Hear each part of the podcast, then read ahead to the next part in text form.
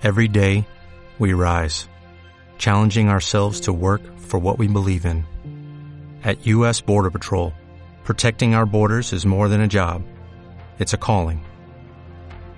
Agents answer the call, working together to keep our country and communities safe. If you're ready for a new mission, join U.S. Border Patrol and go beyond. Learn more at cbp.gov/careers.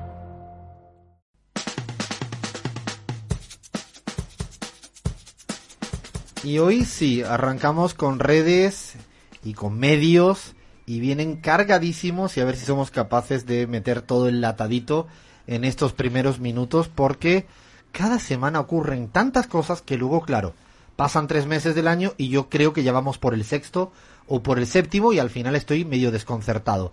Pero es que la realidad geopolítica y cada día ocurre tantas cosas y encima ahora tenemos coronavirus, porque ya no hay otra cosa que no sea esto. Más tardecito le vamos a, a hincar el diente. Le paso directamente la pelota a nuestra Crismar Lujano para ver si lo que prometió antes es cierto y me trae hoy gente linda en redes y enredos.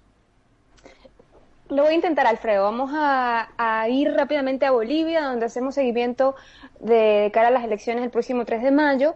Lucho Arce, exministro de Economía actual candidato a presidente, dice en sus redes sociales, nunca se debió haber parado la inversión pública, no se ha manejado bien el déficit fiscal, no se ha manejado bien la economía. Lo único que vemos es la vuelta de una economía neoliberal. ¿Qué me dices tú, Alfredo, de economista a economista? Bien claro, Luis Arce confrontando con el modelo económico que se pudiera venir si sale victoriosa Áñez o Mesa o cualquier otro candidato, porque todos están más o menos con un gran consenso neoliberal. Hay que estar atento porque cuidado, cuidado que no venga una sorpresa y se paren las elecciones del 3 de mayo. Lo dejo en el aire y votando. Ha sido rumor esta semana. Obviamente no ha habido nada, se han suspendido como en todos los lugares del mundo las actividades ¿no? de, de campaña electoral con mucha gente, pero hay que estar muy, muy atentos a lo que vaya a venir. Y eso sí, si no lo digo es que reviento realmente, ha sido ridículo, por no decir otra cosa, ese poner, quitar, quitar, poner de la presidenta Áñez y su ministro de Interior, que prácticamente lo sacaron, aceptó la renuncia y luego lo volvió a poner me da miedo que sea esta la presidenta que tenga que estar hoy en día cuidando a Bolivia de lo que pueda venir en el coronavirus y en cualquier otra enfermedad, porque con el tema del dengue no nos olvidemos de él. En la zona de Tarija, igual que en el Paraguay y también en la Argentina, es un tema igual o tan preocupante como lo que está ocurriendo con la cuestión coronavirus. A ver, ¿qué más me traes? Porque has empezado bien, ¿eh?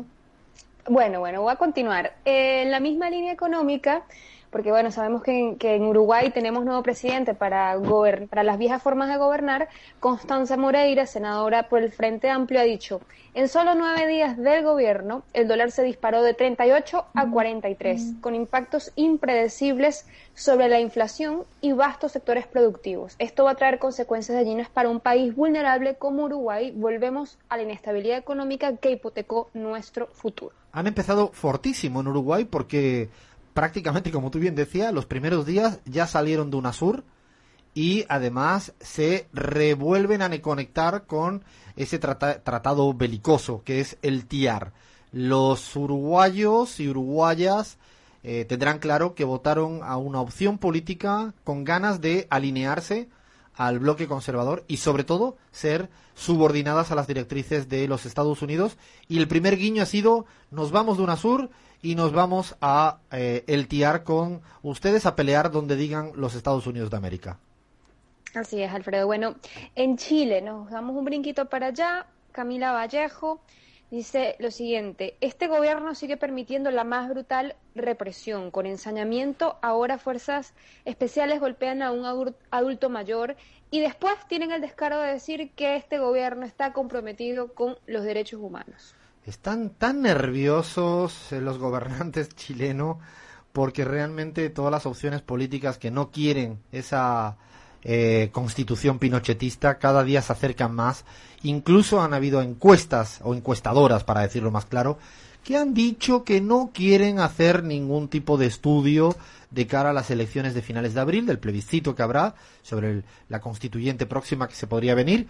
Y es curioso que ahora no quieren hacer estudios de estimación de voto de lo que pueda pasar, probablemente porque saben que van a perder por goleada Creo que dentro de poquito vamos a estar hablando también con Camila Vallejo en un par de semanas. Eh, ya nos ha prometido que vamos a tener una larga charla con nosotros aquí en la pizarra. Bueno, ojalá que sí. Estoy pendiente de esa entrevista. Alejandro eh, Guiller o Guiller. es, difícil, es Guiller, Guiller. Alejandro Guiller, creo que se dice, sí. Guiller. Bueno, Alejandro Guiller, senador chileno, le en una recomendación diciendo, Jacinto, usted que escribe los discursos del presidente, métale más realidad y menos enemigos poderosos. Chilenos están aburridos de escuchar tanto odio cada vez que habla Sebastián Piñera. Quieren paz, pero con justicia social. Está muy bueno. Esto es algo que yo le voy a comprar a Alejandro Guiller, que recordamos para la audiencia fue el que quedó en segunda vuelta contra Piñera en la última elección presidencial de Chile. Y también hay un rum rum respecto a un posible anticipo electoral si saliera muy derrotado la opción Piñera de perpetuarse con la constitución pinochetista. ese resultado no solo habilitaría, insisto, eh, la apertura de una asamblea constituyente, sino está detrás de la puerta la posibilidad, si hay una derrota grande de Piñera, de que se anticipan elecciones porque ya no puede cambiar más a los gabinetes. Los cambió dos veces en los últimos seis meses y ya no aguanta más. Y Alejandro Guiller me lo tomo, pero al pie de la letra. La próxima vez vamos a hacer pedidos a los que le escriben discurso a los presidentes que no escriben sus propios discursos. Porque es verdad, que le metan un poco de dosis de realidad, por favor. Bueno, Alfredo, de lo bueno poco, lo siento, pero ya se nos ha... A ver, a ver. le limitó esto de la gente con sentido común. Nos vamos ya a nuestro especialito de coronavirus. Javier Ortega Smith, secretario general, creo, de, de Vox, ha dicho, bueno, sabemos que se, que se contagió de coronavirus, y dice, intento mantenerme en buena forma física y mental recargando mis anticuerpos españoles para luchar contra los malditos virus chinos hasta derrotarlos. Se acompaña con la etiqueta Fuerza España. Pero ojo, que la Embajada de China en España, que por cierto China acaba de enviar un buen paquete de ayuda al país, le respondió diciendo, la libertad de expresión tiene límites, la Organización Mundial de la Salud denominó oficialmente el virus como COVID-19 abogando por evitar referirse a cualquier ubicación geográfica, cultura o población. Le deseamos una pronta recuperación, Ortega Smith. Sí, sí no, no, has provocado ya. ¿eh? Me has traído así a la alta, alto nivel de la derecha mundial. Ortega Smith, como bien decías, es el, el secretario de Vox, el partido ultraderecha español, por Madrid. Y él ah, fue, eh, salió positivo eh, con coronavirus y ese no es la noticia eh, sino que ha intentado pues realmente problematizar esa cuestión en una confrontación entre virus eh, chino y anticuerpos españoles, lo cual no solo es una pelotudez, sino es una irresponsabilidad, eh, fundamentalmente porque, como bien decías, China, dando ejemplo, porque creo que demostró tener capacidad organizativa y de directriz de política sanitaria para que afortunadamente estén ya eh, decreciendo el ritmo de contagios en China. Últimamente los números son prácticamente irrisorios si pensamos que es un país por encima de mil millones de habitantes. No, prácticamente ya no existe, es nulo y lo han logrado después de una política muy proactiva al respecto, sino que ayudó, como tú bien decías, a Italia, está intentando ayudar a España y cuidado. La OMS, la Organización Mundial de, la Salud, que recomiendo siempre leerla antes que alarmar más, eh, no dice absolutamente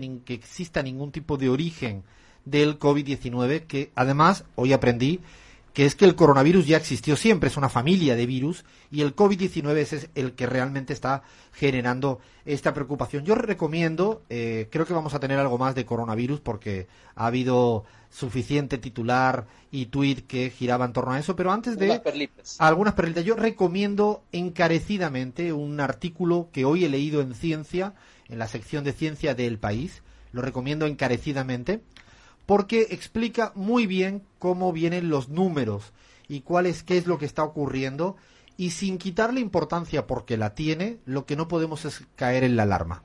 Eh, es un estudio hecho por eh, británicos, suizos y también participaron eh, chinos. Han hecho varios experimentos y es sumamente interesante, por ejemplo, como que el, el coronavirus para gente entre 30 y 50 años afecta en términos de letalidad en el 0,1% es muy, muy bajo.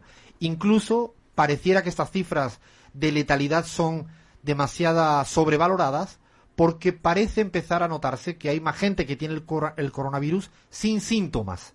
Y esto es un estudio que se hizo, interesantísimo, insisto, en eh, hace poquito en un crucero que se dio, el Diamond Princess, a ver cómo se dice esto, Crismar, eh, corrígeme porque yo estoy seguramente cagándolo. No, lo dijiste muy bien, Alfredo. Ah, sí, Diamond Princess. Diamond Princess, que llegó el 3 de febrero al puerto japonés de Yokohama. Había 3.711 personas a bordo y fueron puestos todos en cuarentena. Y se hicieron los estudios al respecto. Eran todos mayores eh, de 50 años y curiosamente las tasas de letalidad eran muy bajas y solo afectaron a gente de más de 70 años. No estamos diciendo que no sea un problema mundial, lo que sí estamos diciendo es que hay que dimensionarlo en su justa medida. A ver, ¿más coronavirus tienes en redes o en titulares? Abraham, Crismar, Crismar, Abraham. Yo no sé, hay una última cosita porque hay que resaltar lo bueno que haya podido traer este, este, este virus, esta enfermedad un tuitero favorito dice, el coronavirus provoca cosas extrañas, que todos defiendan la sanidad pública, que los neoliberales acepten la necesidad de Estado, que ser solidarios imponga sálvese quien pueda, que Clarín permita leer contenido sin pago, que hasta los ricos se sientan vulnerables. Alfredo, ¿qué me dices? Eso me suena porque lo he escrito yo esta mañana en un ataque así, casi de coronavirus, porque te lo prometo, que Clarín haya tenido el gesto así como diría yo, de solidaridad absoluta, para que los lectores puedan leer todo lo que tenga que ver con coronavirus, no con el resto de temas, con coronavirus, y lo hayan puesto gratuito, sin pago, yo dije, ¿qué está pasando en este bendito mundo? Neoliberales a favor del Estado, ¿no? Todo el mundo a favor de la solidaridad, todo el mundo a favor de la sanidad pública, y encima puedes leer gratis a Clarín. No, ya más no se puede pedir, solo que se vaya de una pinche vez, o mejor dicho, digo el coronavirus, pero que se quede un poco esa, no sé, ese halo que está empezando a ver de progresismo. No sé, leía Macron también esta semana y es que prácticamente le salía a las barricadas. Era la internacional socialista, en palabras de Macron. Me ha encantado como le ha contestado esta mañana Gustavo Petro en un tuit como diciendo, ay, ahora te acuerdas que necesitamos Estado. Bueno, Estado se tiene cuando los muy ricos pagan impuestos. Así que está la cosa calentita y politizada en torno a la discusión del coronavirus y es una lista más. Insisto, no estamos frivolizando, lo que estamos es mirándolo desde otra dimensión. Y ahora sí, me voy para se te nota demasiado, Abraham, que es todo tuyo y seguro que algo dijeron los medios, estos imparciales, ¿cómo dices tú, objetivo? Dilo tú porque a mí no me sale. Sí, sobre todo los medios libres e independientes. Ya saben ustedes cómo yo escribo el independientes. Pero bueno, sí, definitivamente se han hecho de las delicias los medios. Quiero citar solo un par de titulares. Diario Alfil tituló, porque amamos al coronavirus y debajo del título se aprecia una caricatura de Alberto Fernández Compas con una mascarilla. Les recomiendo que lo busquen. No puede ser, ¿en serio?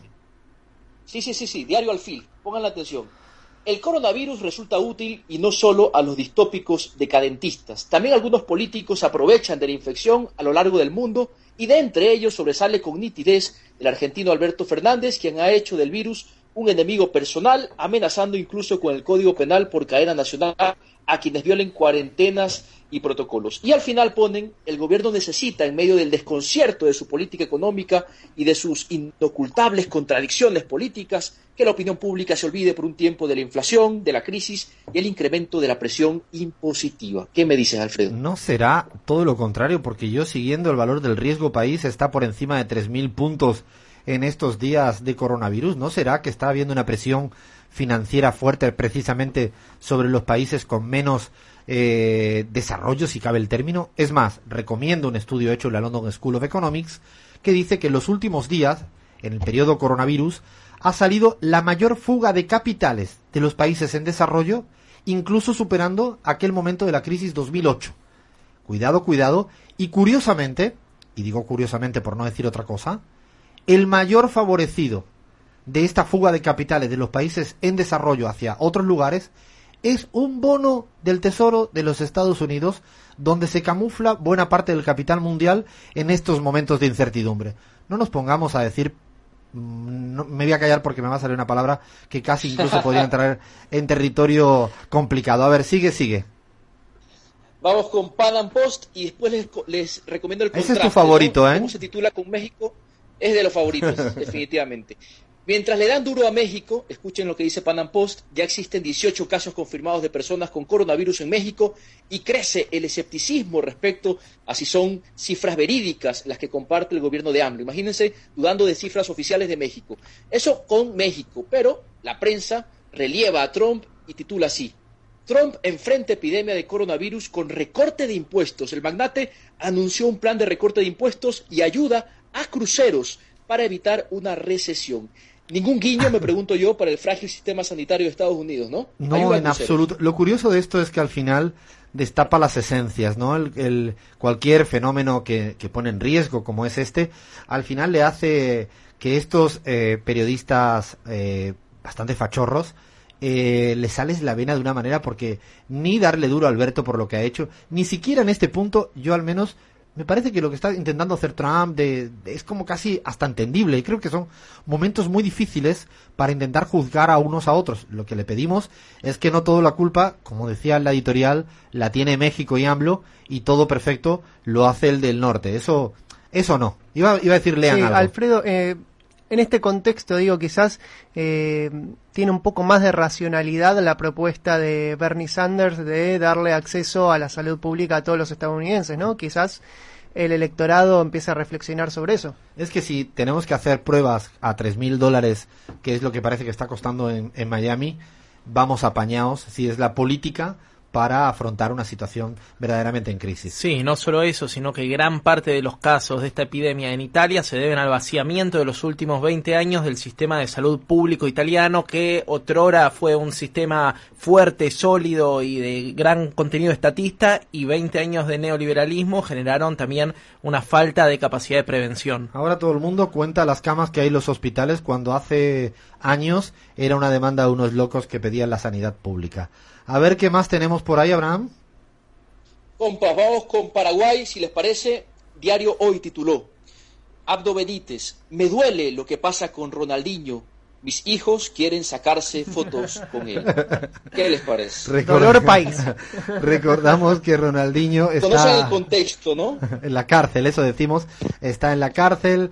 Eh, hoy yo he visto esta mañana, miraba eh, diarios españoles y salía una nota de diario deportivo y eh, poniendo un toque que dio de tacón, eh, de taquito, eh, en un partido en la cárcel en Paraguay Ronaldinho y ha ganado el torneo carcelario. Noticia de última hora es que Ronaldinho ha ganado el torneo carcelario en una cárcel de Paraguay. De embajador cultural, cultural y deportivo del Barcelona pasó a embajador cultural y deportivo en la cárcel de Jair Bolsonaro. Exactamente, madre mía de mi vida.